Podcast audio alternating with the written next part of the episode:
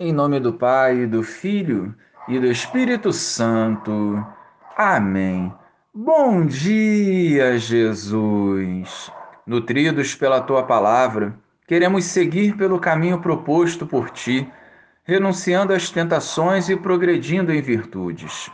Tudo isso nós vos pedimos em teu nome. Amém. Naquele tempo, os publicanos e pecadores aproximaram-se de Jesus para o escutar. Os fariseus, porém, e os mestres da lei criticavam Jesus. Este homem acolhe os pecadores e faz refeição com eles.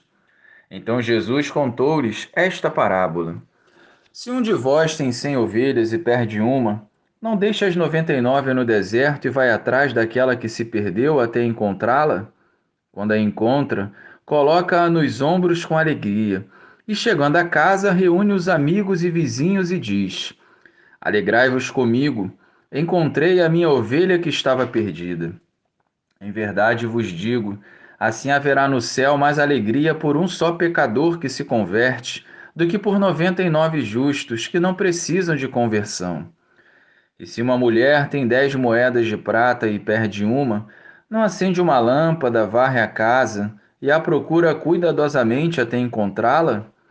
Quando a encontra, reúne as amigas e vizinhas e diz: Alegrai-vos comigo, encontrei a moeda que tinha perdido. Por isso eu vos digo: haverá alegria entre os anjos de Deus por um só pecador que se converte.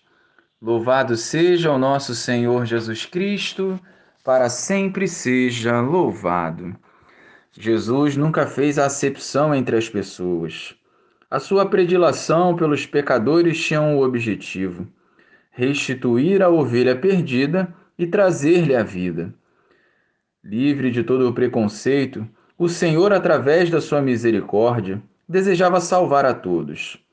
Se desejamos ser santos, hoje é o momento de julgarmos menos e seguir os passos de Jesus. Em nenhum momento vemos Jesus defendendo o pecado ou o aprovando, e ao mesmo tempo não o vemos condenando ninguém, a não ser a hipocrisia daqueles que deveriam ser a referência.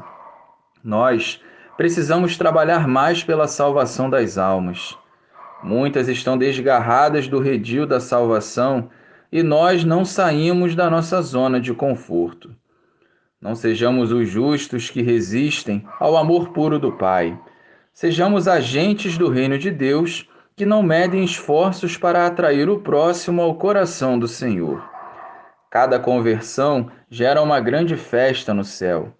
A parábola não quer dizer que Deus prefere o pecador, mas ressalta a alegria de acolher o pecador arrependido ao lado do justo que persevera. Glória ao Pai, ao Filho e ao Espírito Santo, como era no princípio, agora e sempre. Amém.